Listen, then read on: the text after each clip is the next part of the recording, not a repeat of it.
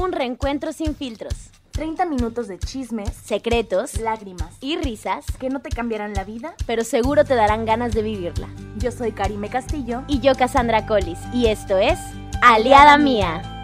Hola, hola, bienvenidos a un capítulo más de este su podcast favorito, Aliada Mía. Estamos súper emocionadas y contentas por este capítulo de hoy. ¿Por qué? Porque ya teníamos varios tiempo que veníamos preparando el querer hablar un poco de este tema, porque igual que con muchos otros, somos muy distintas en cuanto a esta situación, pero al mismo tiempo las dos tenemos como una misma forma de pensar respecto al tema en general. Entonces, pues queremos platicar un poquito al respecto. Sobre todo estábamos esperando a que Karime tuviera un poquito más de experiencia y conocimiento en el tema. Este, la verdad, ahorita yo creo que ella está un poco más acercada a esta situación que yo, pero ya lo iremos platicando y irán entendiendo a qué nos referimos. El tema de hoy es necesito terapia y para eso vamos a poner en este instante nuestro cronómetro, no, cronómetro no, temporizador. Vamos a poner nuestro temporizador en 30, 30, 30. Vas bien, vas bien. Ahí voy. En 30 minutitos y empezamos a correr el tiempo con la pregunta. Oye, Karime, ¿necesitas terapia? Ufas. Yo creo que no, yo estoy bastante bien. ¿Y tú? Nah, no cierto. Oigan, esta es. Ay, de verdad, yo me moría mucho por, por hablar de este tema. eh, Sobre todo ahora que ya me siento como más preparada para hablarlo. Eh, también ha sido una cosa de. Ay, de verdad, quiero hablar de mi terapia, ¿sabes? No precisamente de mi terapia, pero de, pues, terapia, ¿no?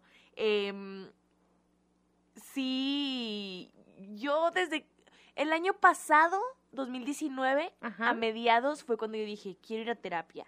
Pero yo no creí que, que, que hubiera algo malo, que realmente la necesitaba, ¿sabes? Yo era porque tenía mucha curiosidad de saber qué era ir a, terapia. Ok. Y tenía amigos que iban a terapia y veía que ah, de repente sufrían sus colapsillos o de repente encontraban cosas y descubrían cosas súper interesantes y me, platicaban y me decían, oye, mira lo que me dijo la terapeuta, ¿no? O el terapeuta. Em, pero nunca lo creí como una necesidad hasta marzo de este año. ¿De acuerdo? Eh, hubo un momento en el que tuve tres ataques de ansiedad en un mismo fin de semana y dije, esto no puede estar pasando. Ok. Para este, para este punto yo ya, yo ya reconocía que era un ataque de ansiedad, pero a mí yo ya había sufrido uno en el 2016 y no sabía qué era, ¿sabes? O sea, yo iba en el camión a la facultad y para mí fue un no me entra el aire, no me entra el aire y las lágrimas y la tembladera y nada me tranquilizaba. Llegó un amigo, se subió al camión conmigo y me dijo, ten, ponte los audífonos y ya me ayudó con respiraciones y todo. Este muchacho también estaba más como metido en el tema de la terapia y me ayudó. Pero yo nunca lo identifiqué como un problema de ansiedad, como un, como un este, episodio de ansiedad. Hasta que lo viví, hasta que reconocí después de un tiempo de que no manches, fue un episodio de ansiedad y no lo traté, ni supe que lo causó, ni nada. Ajá. Y después llega marzo, sufro estos, estos tres ataques en un mismo fin de semana y digo, ya. O sea, no, ya no sentía que me podía dar el lujo de pensar, voy por curiosidad, Claro, ¿sabes? claro. Ya sentía que era algo que necesitaba, que de verdad necesitaba. Las razones son un poco fuertes, mm, no, no les voy a Quizá exponer más aquí. adelante, Sí, quizás más adelante, pero sí es, em, sí algo que, que, que entendí fue que tal vez no debía haber esperado tanto. Escuchaba un podcast hace poco de que en el que decían es que la terapia, la salud mental debe tratarse como cualquier tipo de salud. Cuando vas a hacerte un examen de cáncer de mama, por Claro. ejemplo, para prevenir, es lo mismo.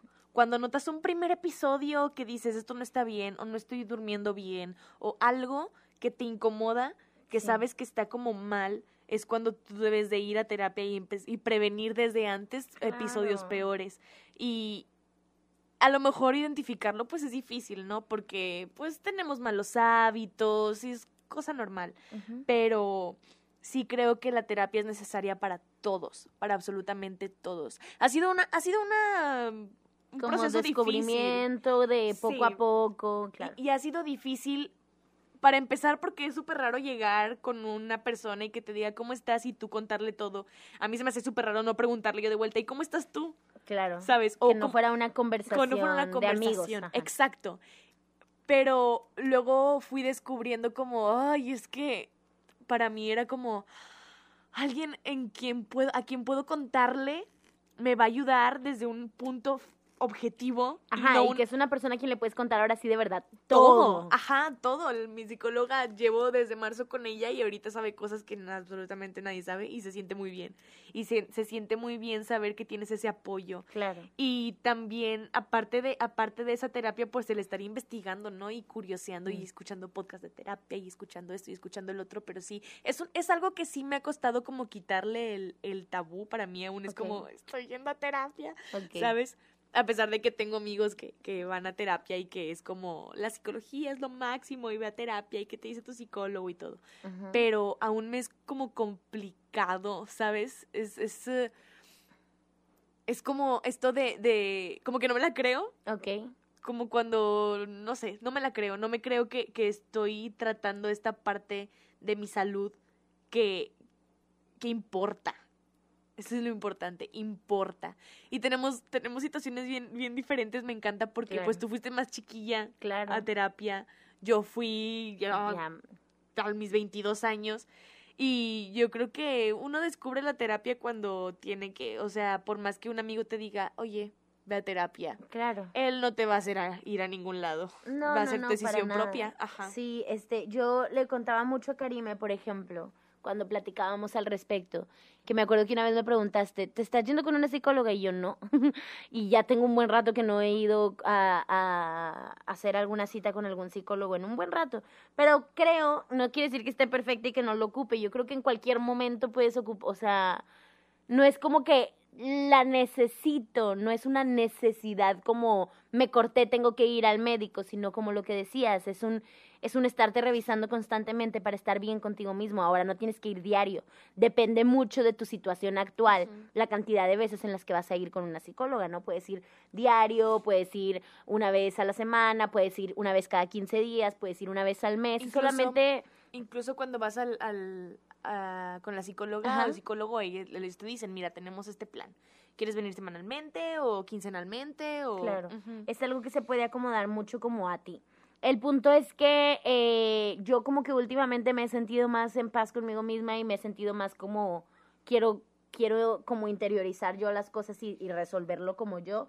Este, pero sí creo que es una experiencia que todo el mundo debería de, de, de vivir, de, de saber qué se siente y de saber cómo es. Yo nunca fui tal cual a terapia, terapia. ¿Por qué? Les explico.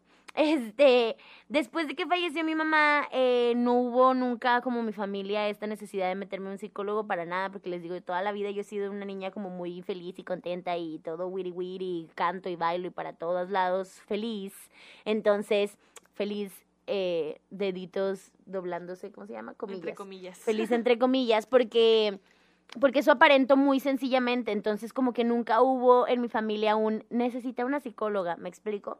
Después, cuando, fue, cuando fallece mi papá, ya un poquito más, más grande, este, a los 16, ahí sí como que sentí que el, el, golpe fue más fuerte. Y aunque para mi familia seguía siendo la niña feliz y que todo estaba bien y que todo estaba en orden y que no necesitaba una psicóloga, yo sí fue una etapa de mi vida en donde sentía que de pronto sí, o sea, como que decía, ¡ay, ocupo! O sea, ocupo. Y para ese entonces ya sabía lo que era un psicólogo y ya, ya entendía para qué funcionaban y ya quería yo saber eh, que era ir y, vivir como esa etapa, pero, pero también pasé como por mucho coraje de, le contaba, por ejemplo, a Karime una vez una anécdota de que eh, fue un día que yo decidí que iba a bajar a, a, decirle a mi familia que pues que necesitaba ayuda y que estaba mal. No necesariamente iba a ir a decirles que ocupaba una psicóloga, pero iba a ir a decirles no estoy bien y me siento mal y voy a reprobar la prepa, tipo la voy a reprobar por completo no voy a pasar. Y me sentía bien triste y me sentía como muy mal de verdad. Y en ese momento en el que ya me había decidido hablar con mi familia, bajo las escaleras, y mis escaleras, las escaleras de casa de mi abuelita son muy específicas, y cuando estoy bajando las escaleras, escucho a mi abuelita hablar por teléfono con no sé quién, diciéndole, no hombre, casi está súper bien, está mejor que nunca, para nada, como crece y está muy bien, increíble, bien contenta, le va súper bien y no sé qué, y esto y el otro, y mi corazón se me destrozó en mil pedazos. Ahora, mi abuela es un amor, no le estoy echando la culpa de nada jamás en la vida. La amo con todo mi sí, ser. es bien buena. Y se hizo cargo de mí como no se hizo cargo nadie, ¿no? Y este, y no era su obligación, lo hizo de, de puro, de puro cariño y de puro amor, y la adoro. Pero hay un tabú en, en nuestra sociedad, o hay más bien como un, no, ah, ya ni siquiera diría que es tabú, es como una especie de, de normalidad, este, metida a la fuerza en las cabezas de todos, de que si la niña sonríe está bien y no ocupa ayuda, ¿no? Y este, y entonces, no sé, o sea, como que hasta cierto punto para mi abuela yo estaba bien y no ocupaba ayuda de ningún tipo. Y obviamente, pues, a quien no habla, Dios no lo oye. Entonces, si yo no iba y le decía, abuelita, no estoy bien, pues ella iba a pensar que yo estaba bien todo el tiempo.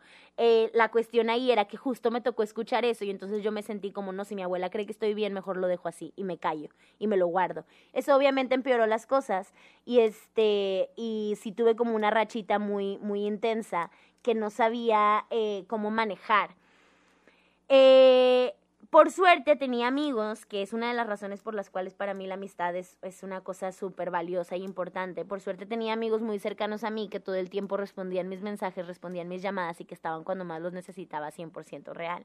Este, y en mis momentos más oscuros, uno de mis amigos me dijo, ¿sabes qué? Ven a la casa y quiero que hables con mis papás. Yo a sus papás obviamente ya los conocía de antes porque con mis amigos así soy, es de que sí, familias y todo. Pero él es, es, o sea, es mi hermanito del alma, literal, lo amo como no tienen una idea, Eddie. Y este, y él me dice, ¿sabes qué? Es que ocupo que te vengas a mi casa y que hables con mis papás. Y yo, no, pero es que no sé qué. Y él de que, por favor, o sea, por favor. Un día me recogió, no me acuerdo si me recogió de la prepa o si para este entonces ya iba entrando a la fac... No, estaba en la prepa. Eh, me recogió de la prepa o me recogió de algún lado y fui a casa de, de sus papás y comimos juntos y todo. Y su mamá me dijo, ¿sabes qué? Eh, vente, vamos a platicar, ¿no? Eddie se fue, o sea, me acuerdo que él se fue, se fue, no me acuerdo si se subió se salió de la casa o algo y me dejó con sus papás solita, ¿no? Y este, y yo hasta ese entonces no sabía que sus papás eran psicólogos.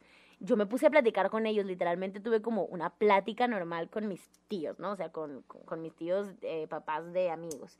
Y entonces me pongo a platicar con ellos y fue la cosa más rica del mundo por fin poder decir a alguien en voz alta, no, estoy, bien. Y, ay, no, mira, me acuerdo y me dan ganas de llorar porque digo, de verdad, haz de cuenta que me los mandaron así como angelotes para que llegaran, porque yo creo que si Eddie no me hubiera forzado a ir a hablar con sus papás, yo me hubiera quedado con esas cosas eh, eh, bien guardadas en mí durante tanto tiempo que me hubieran hecho mucho daño. Y este, y entonces, digo, ahí voy poco a poco. Esa fue la primera vez que pude decir, no estoy bien y hablé un montón con ellos, ya me explicaron que eran psicólogos y empecé a ir a visitar a su mamá más seguido. Incluso le, le dije a Karime una vez de que tú, ustedes me fueron a recoger a su casa una vez que yo iba saliendo de platicar con mi tía, o sea, de terapia con ella, pero pues ustedes no lo sabían porque yo nunca se lo dije a nadie, ni mi abuelita, ni a nadie. O sea, fuiste la primera persona de mi familia a la que se lo dije eh, durante la planeación del podcast. Nunca se lo dije a nadie porque siempre me quedé con esta idea de, pues si mi abuelita y todo el mundo cree que estoy bien, pues que sigan creyendo que estoy bien y yo voy a arreglar mis problemas solita. Que siempre he sido muy independiente, pues porque mis papás murieron desde que yo estaba muy chiquita y fue como, pues, pues a ver, o sea, o te hundes o sales. Obviamente con mis defectos y mis problemitas, pero siempre fui muy independiente en el sentido de, a ver, ¿qué, qué sigue? ¿Qué hago? ¿Qué muevo? ¿Qué esto? ¿Qué el otro? ¿Ocupo esto? Pues voy por ello, ¿no? Entonces, no sentía nunca como esta necesidad de decirle a la familia qué es lo que estaba pasando. Me hice muy cerrada en, ciertos eh, aspectos con la familia. Después de eso, eh, o sea, después de un buen rato de estar platicando con ellos y todo, eh, ya como que me fui alejando poquito a poquito, cada vez iba menos, iba menos, iba menos y ya dejé de ir. Luego lo que sustituyó eso de alguna manera fue el teatro. Este, todavía estando en la facultad, de hecho cuando ustedes me recogieron ya estaba en facultad, todavía estando en la facultad seguí yendo a platicar con mis tíos, pero la cosa estuvo en que cuando yo empiezo realmente a ser actriz, cuando realmente empiezo a prepararme como actriz y empiezo a entender que tengo que hacer una limpia como para poder ah, estar presente en escena y, entre muchas cosas, híjole, algún día vamos a tener que hablar más de teatro aquí. Pero la cosa es que el teatro se volvió como una especie de terapia para mí, se lo, pero completamente. Entonces empezaba a escribir más conscientemente sobre mis problemas, sobre lo que sentía, empecé a identificar cómo me sentía, cuándo era, qué era lo que estaba detonando lo que yo sentía, empezaba a identificarlo y empezaba a o sea, lo identifico y está bien si ya lo identifiqué o lo identifico porque necesito cambiarlo, lo necesito cambiar, ok, ¿cómo lo voy a cambiar? Y empezaba como a tratar de, de entenderme muchísimo. Y son cosas que sigo haciendo porque eh, sigo siendo una persona muy ansiosa, sigo teniendo episodios de ansiedad. Bueno, ya el último que tuve fue la primera semana de, de la cuarentena, que fue la última vez que tuve así como mi... Wow. mi- y entonces ya llevo un buen ratito Qué que suerte estoy más... tienen algunos. Sí, que estoy más tranquila. Digo, tampoco perfecta. Obviamente no. Es difícil estar encerrado con tu pareja todo el tiempo. Obviamente de repente tenemos nuestras discusiones muy tontas, pero tenemos nuestras discusiones. O, o de repente sí hay como preocupación por cuestiones de dinero. O hay este agotamiento de decir de que ya me quiero salir de aquí, ¿no? Pero así como mi episodio, o sea, mis episodios de ansiedad que me los conozco bien, la última vez que los tuve fue la primera, máximo la segunda semana de, de cuarentena.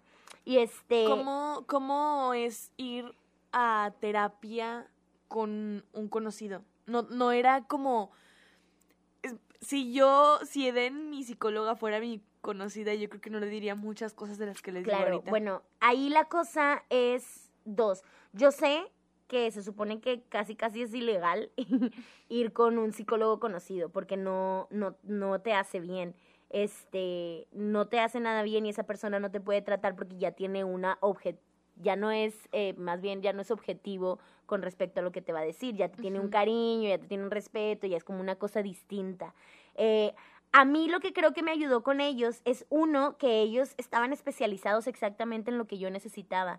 Eh, no me acuerdo exactamente del título, pero son como psicólogos especialistas en duelos, pues, y trabajan con niños. Entonces, como que eso, eso fue como que, el que, que fuera tan específico el caso que me ayudó muchísimo. Y dos, que eran conocidos, pero pues papás de un amigo, o sea, tampoco era que fueran tal cual mis tíos o que fueran, no era como que conocieran mucho de mí o como que yo antes hablara mucho con ellos o que supieran, o sea, no.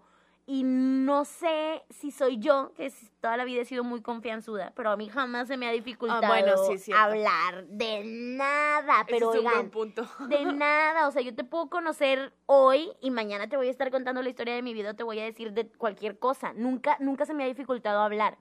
Y que fueran los primeros que me abrieron las puertas de decir, es que ya sé que no estás bien, cuéntame, ¿no? Fue como, ay, gracias, porque mi familia estaba muy acostumbrada a verme todos muy bien, ¿no? Y con mis amigos pues me daba hueva como que ir a hablar al respecto. Ajá. Entonces, este, de alguna manera creo que todo se acomodó. No sé, yo sí soy como también muy, no, no creo en Dios, ya lo hablamos este antes en, en un capítulo, pero sí siempre hablo con mis papás y con mi abuelita y como con mis ángeles refiriéndome a ellos. Entonces, siempre, siempre estoy así como en una cosa de, ay, tipo, mándame una señal, ay, papá, de que no manches, o sea, ¿por qué me estás haciendo esto? De que por favor ayúdame, no quiero estar aquí o no quiero hacer esto, no quiero no sé qué o lo que sea. Y entonces, de alguna manera, aunque en ese entonces no les hablaba tanto como hoy, que ya son como un resguardo más, más grande, desde entonces siempre que me pasaba algo bueno o malo, yo decía tipo, gracias. O sea, fueron ustedes, yo sé. Y hay, sobre todo las personas que llegan a mi vida, o sea, todas estas personas que, que han sido tan significativas en mi vida, siempre he pensado que llegaron porque casi creo que me las mandaron, ¿sabes? Y que dijeron, lo ocupas esto en este momento. Y que, y que ha sido parte importante de por qué soy quien soy en este momento. Y a mis tíos, a los papás de mi amigo, siempre he creído que me los mandaron así de que, o sea, a la medida para que resolviera lo que tenía que resolver en ese momento específico. Sí me han dado ganas últimamente como de volver a probar un poco eh, esta cosa de sentarme con alguien a platicar de cualquier cosa, de todos mis problemas. Acaban de sacarme el susto de mi vida. También me asusté. Acaba de asomarse mi novio. De repente muy silencioso por una orillita y casi se me sale el corazón. Pero bueno, continuando con el tema. Antes no se nos apareció en el episodio de miedo. Ya sé. Este, sí me ha, sí me ha dado como, eh, sí me han dado ganas de, de volver a probar lo que es eso, de volver a sentarme con alguien y contarle todo y recibir como una opinión al respecto. Sin embargo, no sé por qué, y eso también creo que tiene que ver con muchas cosas, ¿no? No sé por qué hasta la fecha no se ha dado esa, ese momento decisivo en el que digo, ya, Ya. es ahorita.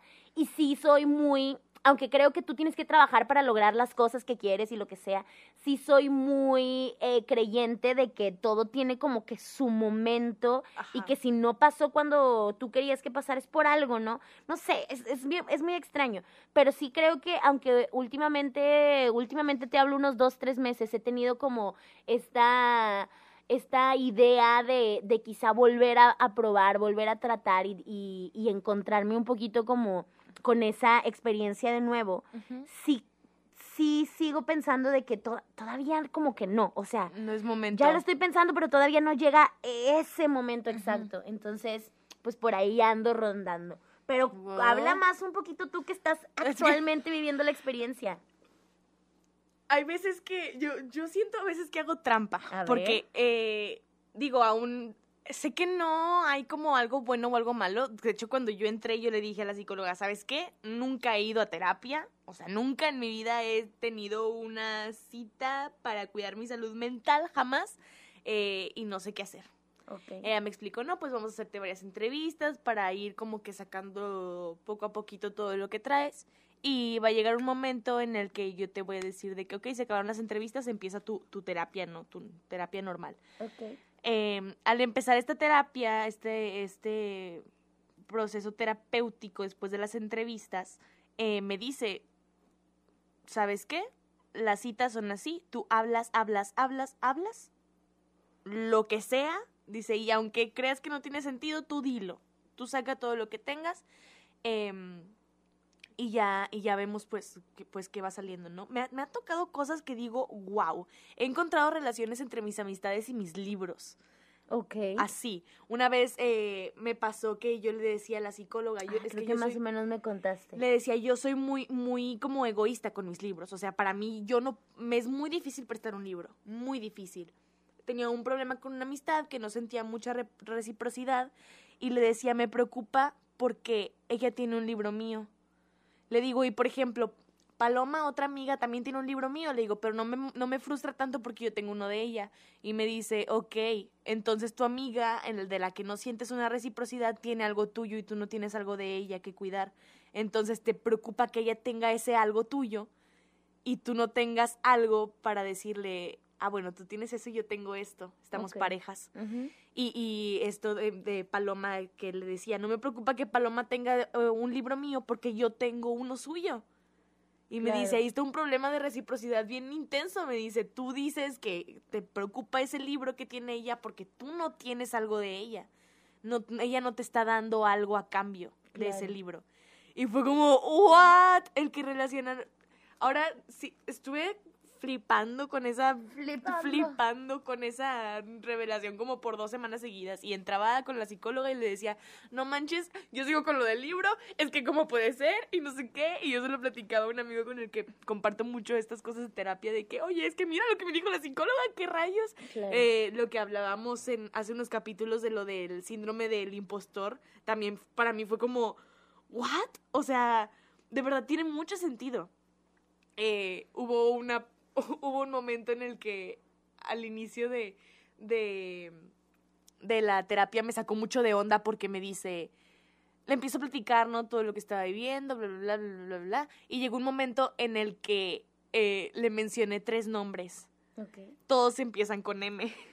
Y me dijo, "Mm, curioso que todos empiecen con M. Y yo, ¿cómo? ¿Me vas a explicar por qué todos empiezan con M? ¿Que ese es un patrón o algo así? Pero son cosas que, que, que parecen como muy irreales. Claro. Y cuando las piensas es como, ¿Qué está ¿what? pasando? ¿Qué? O sea, Claro, sí. a mí me pasó durante un tiempo, este, y siempre lo decía de broma, pero tenía un patrón con un nombre de hombre, varón, no lo voy a decir porque no quiero involucrar a nadie, aunque con la mayoría ya sí los quiero mucho y me sigo llevando bien. Hubo un problema con uno en específico que dije, no voy a mencionar nombres, pero eh, tuve durante una temporadita relación con tres personas distintas, de tres maneras diferentes, que los tres varones tenían el mismo nombre, el mismo nombre. Llegó un punto en donde yo dije, bueno, los Gilberto, entonces se llama Gilberto. Los Gilberto me persiguen, o sea, tipo que, y aparte me persiguen para pa, meterme en problemas, así decía. Y era bien loco como cada uno de alguna manera me metía en un broncón, pero broncón, o sea, pero de diferentes cosas. Uno era como una cosa más de amistad, el otro era una cosa más laboral, el otro era una cosa más eh, parental, el otro, o sea, eran como situaciones bien diferentes, pero todos me metían en problemas, todos me metían en problemas, ya todos los quería un friego, ¿no? O sea, pero un cariño así de que te la bañaste. Y yo decía, es que ¿de dónde viene esto? O sea, ¿qué, qué es, no? Porque... Eh, tiene que haber un patrón, tiene que haber algo de personalidad. Yo sí creo que tu nombre refleja mucho de tu personalidad. No me pregunten cómo, pero yo lo creo. Y entonces, o sea, es bien extraño, es bien extraño. Obviamente yo conozco a Cassandra es como una de mis mejores amigas, que pues, nos llamamos igual, pero somos bien distintas, pero hay algo, hay un algo que tu nombre representa de alguna manera, como estos hombres Gilbertos, no se llaman Gilberto, que que se llaman igual, que los tres eran muy diferentes, pero al mismo tiempo los tres estaban causando como una misma, eh, como de la misma intensidad, un problema distinto en mi vida. Y era una cosa bien loca, o sea, así como los adoraba, al mismo tiempo era como, tipo, me estás causando mucho conflicto en mi vida. Lo de los patrones está bien intenso, es un poco, yo, yo, yo sí creo que es un poco como lo que platicábamos en el episodio de los miedos, de que eh, viene de ancestros o de tus otras vidas, ¿sabes? Yo sí creo muchísimo en eso, como lo que te platicaba del coco, del señor que se golpeó, lo platicamos en el, en el episodio de los miedos también, de aún le temes al coco. Pero, oye, está súper interesante ir, ir descubriendo cómo romper esos patrones, ¿sabes? Yo llevo pocos meses en terapia, sé que aún me falta muchísimo, muchísimo, muchísimo, pero está bien interesante ir pensando como, ¿qué, qué voy a ir descubriendo, no? ¿Qué va a pasar después? O... Todo todo. O sea, lo de los patrones a mí me tiene bien impresionada. Hay cosas como lo de los libros. Yo no, nunca imaginé que iba a relacionar mis libros con, con mis amistades, ¿sabes? Y, encuentras la relación y es como, no manches, sí es cierto. Y, y al mismo tiempo el ir descubriendo todas estas cosas te ayuda mucho a conocerte a ti mismo. Entonces sí creo, hay un, hay un video de Odín Dupeirón. Ok. En el que comenta, dice, yo fui a terapia cuando tenía 22 años y dice, yo creo que terapia es canasta básica. Leche, huevos, terapia. Muchos huevos para ir a terapia, dice, pero es canasta básica y es algo que uno tiene que hacer. Y igual que tú, pienso que llega el momento en que dices, es aquí, es ahora y vas. Siento que es como, como con un libro, ¿sabes? Yo sí soy de las que piensa, ay, agarré este libro, no lo terminé, no me gustó, bye. Y en, si en otro punto de mi vida a mí me llama ese libro y llego y lo abro y me pica intensamente, yo sé que es porque en ese momento de mi vida tenía que llegar el libro. Ese libro, claro. Y es igual con todas las situaciones de la vida. Yo creo que eh, la terapia y yo, el haber yo dicho, sí quiero ir a terapia y el haber yo le, dije a un amigo, oye, ¿sabes que estoy pasando por esto? Quiero ir a terapia y luego, luego, me mandó como el contacto, ¿sabes? Claro. Y también creo que es muy importante em, saber encontrar estos seres aliados que ah, te digan que te, que te ayuden a, a, a sobrellevar este proceso al mismo ah, tiempo, ¿sabes? Yo también lo que iba a remarcar un poco es que también cada psicólogo es distinto, ah, cada terapeuta es distinto y se vale probar. Y a lo mejor vas a ir con uno porque tu amigo te lo recomendó porque a él le funcionó, pero no te tiene que funcionar a ti.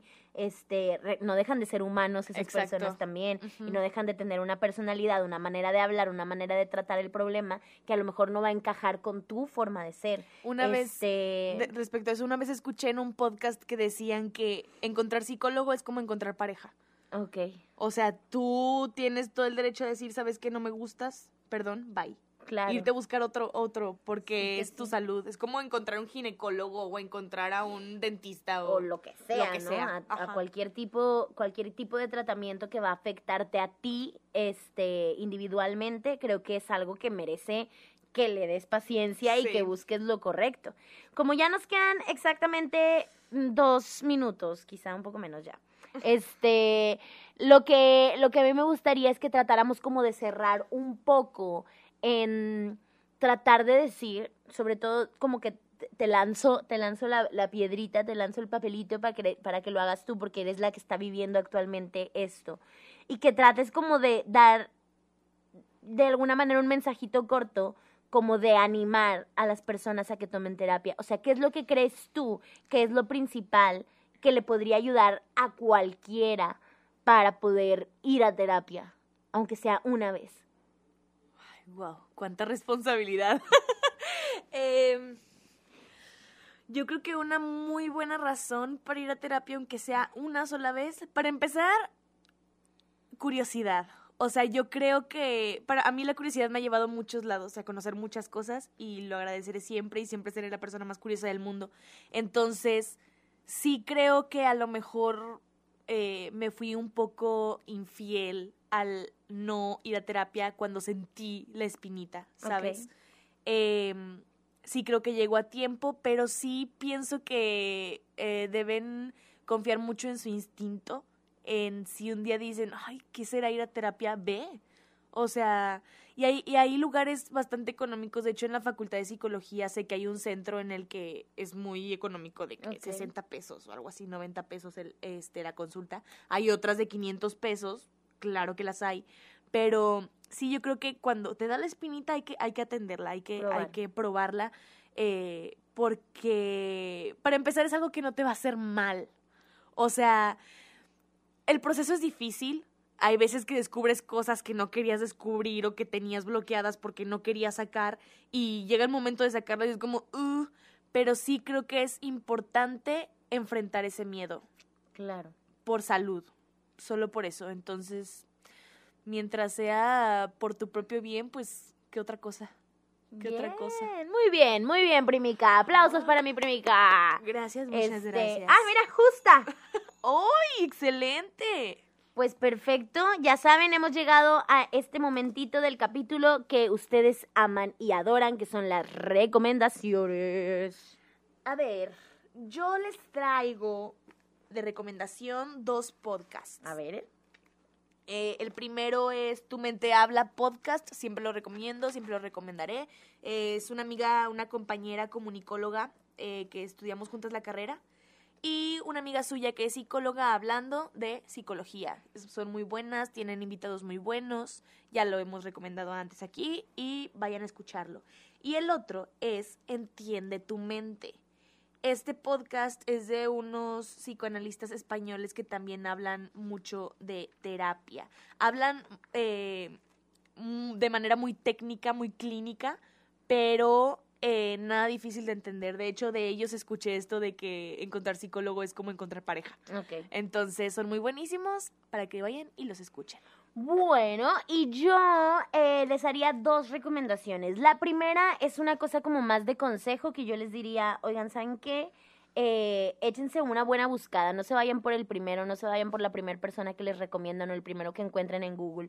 Busquen recomendaciones, vean realmente qué opinan otras personas de ellos, pueden ir a conocerlos. Yo estoy segura de que muchos de los psicólogos se van a ofrecer a darles como una pequeña guía de quién soy y por qué confiar en mí y en mi trabajo antes de tener que abrirle todo tu expediente emocional y, y temperamental a una persona desconocida. Entonces yo creo que es un proceso que te debes de tomar con calma, eso, por una parte. Y ya en el mundo artístico, si tienen ganas de ver alguna peliculita que les deje un poquito como que terminen la película y que digan, híjole, qué rico, quiero ir a terapia, yo les recomendaría que vean la película Good Will Hunting. Es muy viejita, sí, pero es muy preciosa, es muy bella y creo que refleja exactamente lo maravilloso que puede ser tener a alguien como aliado tuyo que te ayude a escucharte y a guiarte por un mejor camino. Qué cosa bonita, qué capítulo más precioso. Así es. Me encantó. Y pues ya, no nos queda nada más que despedirnos. Recuerden que nos volvemos a escuchar cada lunes a las 4 a través de YouTube, Spotify y Apple Podcast. Pero también... Ah, ah. eh, eh, Los jueves a las 7.30 hacemos un live por Instagram platicando un poco del tema de la semana. Para que no se lo pierdan, nos encuentran como arroba aliada.mía. Síganos y los esperamos en el en vivo. así es, entonces nos retiramos, nos despedimos. Chao. Bye.